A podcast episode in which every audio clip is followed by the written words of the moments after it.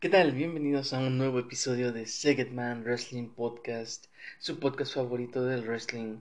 Y hoy vamos a hablar de algo acontecido 25 años atrás, el, el 28 de junio de 1998. Se celebraba el evento King of the Ring. Más o menos alrededor de 14.000, 15.000 fans en esa arena y esa noche iba a ser muy significativa en la historia del wrestling, ya que se llevó a cabo el combate histórico en una celda infernal entre Mankind y The Undertaker.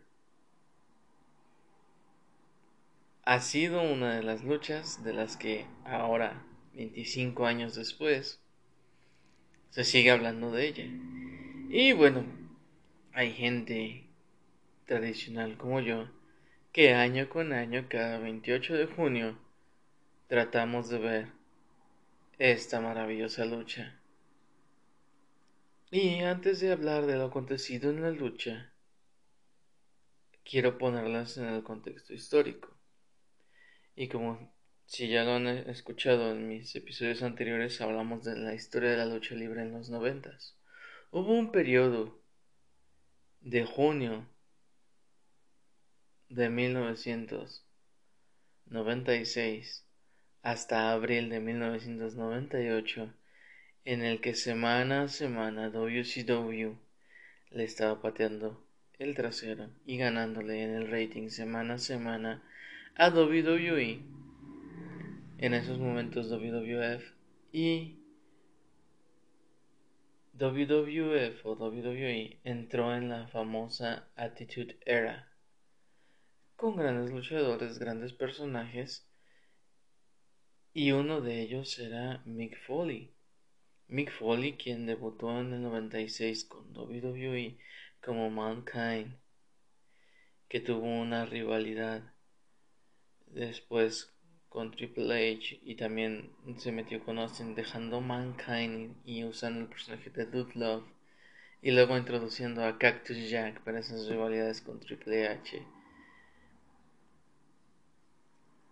llegábamos a 1998, la era de Austin, el torneo Rey del Ring y teníamos esta rivalidad nuevamente entre Mankind y The Undertaker.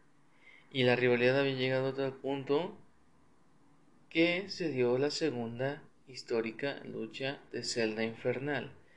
El año pasado, en 1997, en esa época, se había llevado a cabo la primera con el debut de Kane y la historia entre Undertaker y Shawn Michaels. Era la segunda en la historia y querían que quedara en la memoria de los fans que sea tan buena como la primera. Vince, The Undertaker y Mankind Mick Foley eran los únicos que sabían lo que iba a acontecer a los dos minutos de iniciar la lucha. Y es que los que conocen cuál es una celda infernal es una jaula alrededor del ring como una caja tapando alrededor del ring de más o menos 5, casi 6 metros de altura. Y rodeando el ring con la finalidad de que no puedan escapar los luchadores y puedan destrozarse y hacerse cualquier cosa. Esa noche, Mick Foley, al entrar con su personaje de Mankind, entró con una silla, después de algunos intentos logró ponerla en la, en la cima de la jaula y subió y esperó el arribo de The Undertaker. The Undertaker llegó, vio a Mick arriba de la celda y empezó la lucha. Undertaker quería subir a la celda y empezaron los primeros minutos. Mick Foley tenía el control, de la nada vino un pequeño comeback de The Undertaker y pasó uno de los momentos más históricos en la historia de la lucha libre.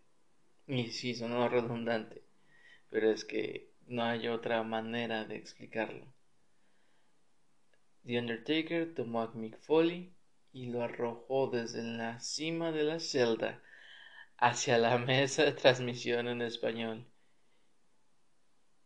La reacción del público, la reacción de la gente, la reacción de los comentaristas es única. La reacción de todo el mundo es única, ya que solo tres personas sabían de esta primera caída. El público en shock, un ambiente, un momento increíble. Cuando yo vi esta lucha fue casi como a la semana de que ocurrió. Tenía siete años, seis, siete años. Y bueno, siempre he sido fan de WWE desde, desde unas dos, tres años antes, desde 1996.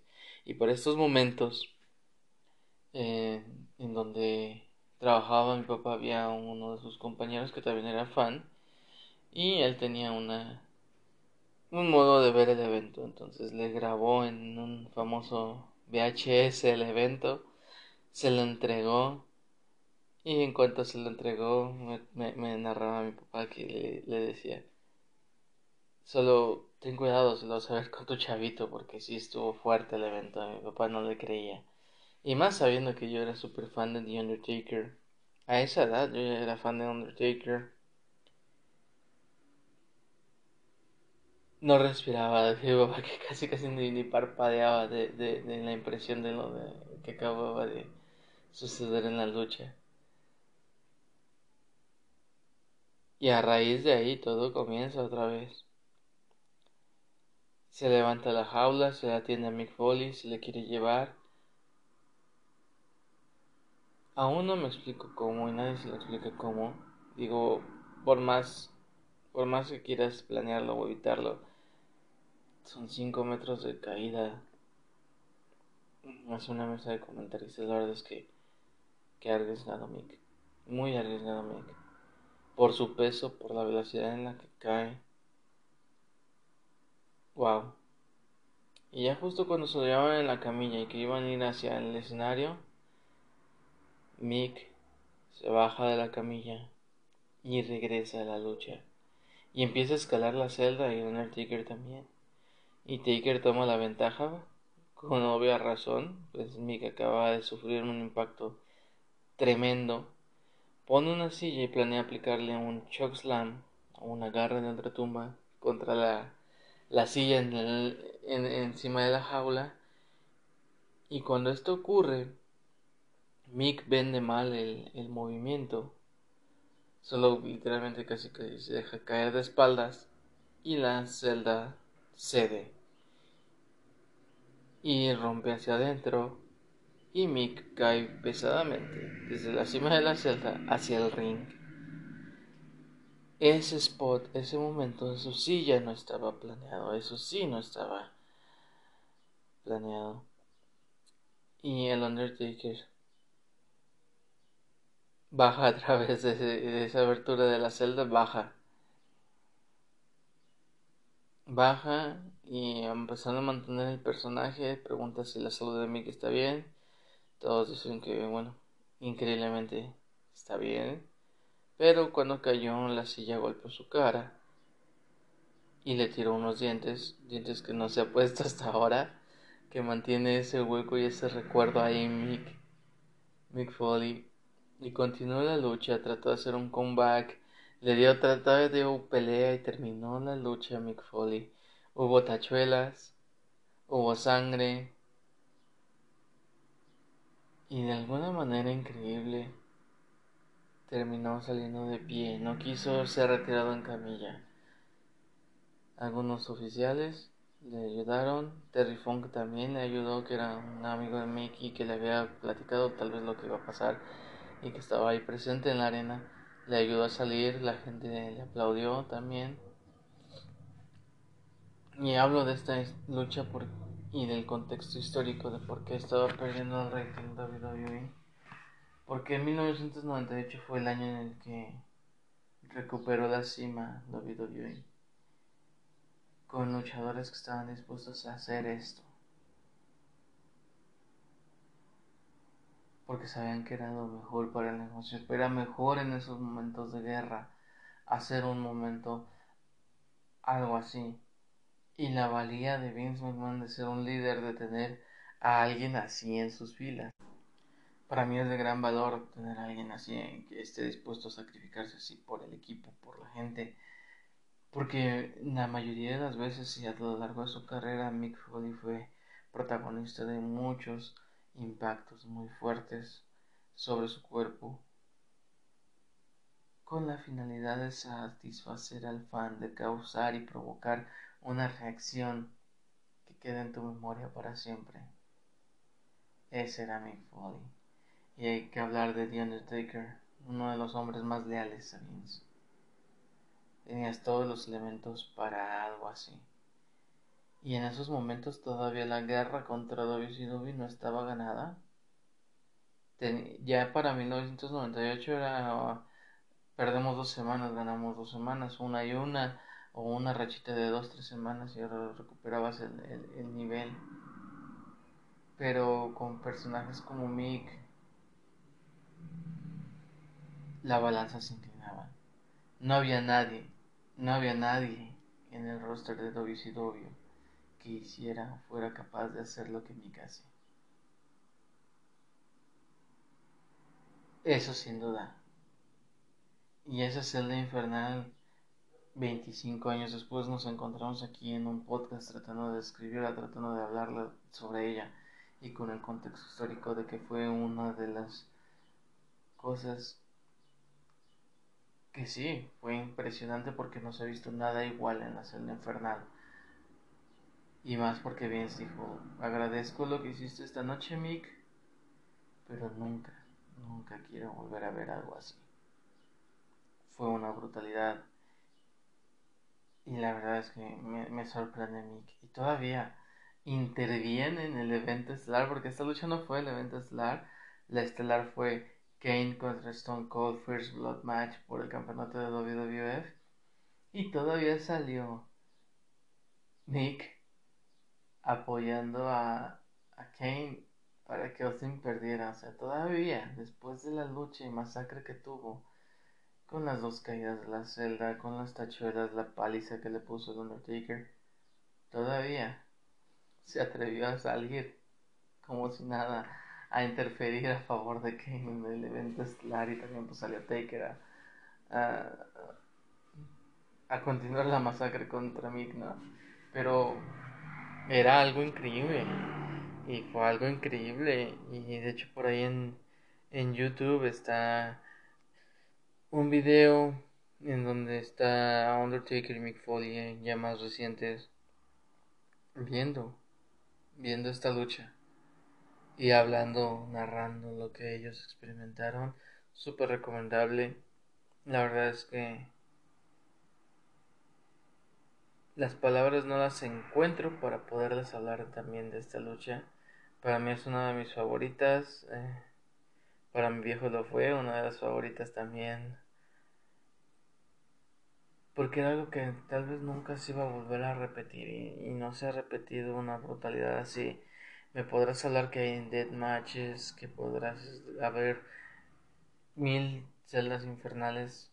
Pero lo que es la primera y la segunda, la primera con un debut increíble y una masacre increíble soportada por Shawn Michaels más toda la historia que había detrás. Y la segunda con lo que hizo Mick ya. O sea lo que hicieras después está bien cumple con la función de, de la celda infernal y crea su, su, su legado y todo que hasta la llevó a tener un propio pay-per-view que se llama Hell in a Cell que tenemos año con año. Pero la verdad es que está muy interesante esto. El fenómeno que provocó esta, esta lucha y que toda la gente año con año y en especial este año, lo que fue hace 5 años pasó esto, hace 10 años pasó esto, hace 15 años vivimos el Mick Foley Undertaker, hace 20 años, yo recuerdo hace 5 años que todo el mundo hablaba porque se cumplían 20 años de la histórica lucha y el pasado miércoles 28 todo el mundo habló de esta maravillosa lucha. Y aquí me tienen hablando de ella. La verdad, súper recomendable. Pueden buscarla en internet, en Facebook, YouTube, en diferentes medios. O si eres muy persona y tienes la, posibilidad, pues puedes disfrutar a través de WWE Network. Pero es una de las mejores luchas que pueden ver. Incluso si no eres fan de la, de la lucha libre y alguien te invita, hey, vamos a ver el Undertaker contra Mick Foley en Hell in a Cell hace que te vuelvas fan, hace que también pongas en cuestión de que mucha gente que no es fan cree que la lucha libre es falsa. Ve, esa lucha y dime si es falso, ¿no? O mucha gente que es tradicionalista es como, eh, eso no es lucha libre, eso es, lo que sea, es. Y, y ha sido factor de enganchar a mucha gente de ser fan de la lucha libre ya cuando pues te picas y te pones a investigar y encuentras todo el contexto histórico, güey, por qué se hizo, por qué esto, por qué el otro, y quiénes son ahora Undertaker, y quién es Mick Foley, y todo lo que hicieron a través de sus carreras, y que parte de lo que definió sus carreras es esta lucha, la aprecias más, incluso te digo, si no eres fan y estás también escuchando esto, es como, tienes que ir a ver esa lucha, y también todos los que están escuchando esto y son fans, inviten a alguien que no es fan a ver esta lucha. Es una de las mejores, es increíble. Y yo es una de las luchas que puedo ver una y mil veces. No importa si es un aniversario o no. Una y mil veces la puedo ver. Espero que les haya gustado este episodio sobre la Hell in a Cell between The Undertaker y Mankind. Que la hayan disfrutado. Que compartan esta pasión. Y, que lleguemos a más personas que disfruten de lo bello y hermoso que es el wrestling, por qué amamos el wrestling. Esta lucha define también por qué la amamos. Es una de las que puedo decir, ¿sabes por qué me gusta la lucha libre? Por esto, y poner esta lucha. Eso lo define. Espero que hayan disfrutado de este episodio y nos vemos en el próximo Segedman Wrestling Podcast. A mí me pueden seguir en redes sociales como arroba em, igual me pueden mandar mensajito son seguidores que han escuchado el podcast y les ayudaré a, bueno, les daré el follow back y que me sigan y poder estar en contacto. Y nos vemos en la próxima amigos.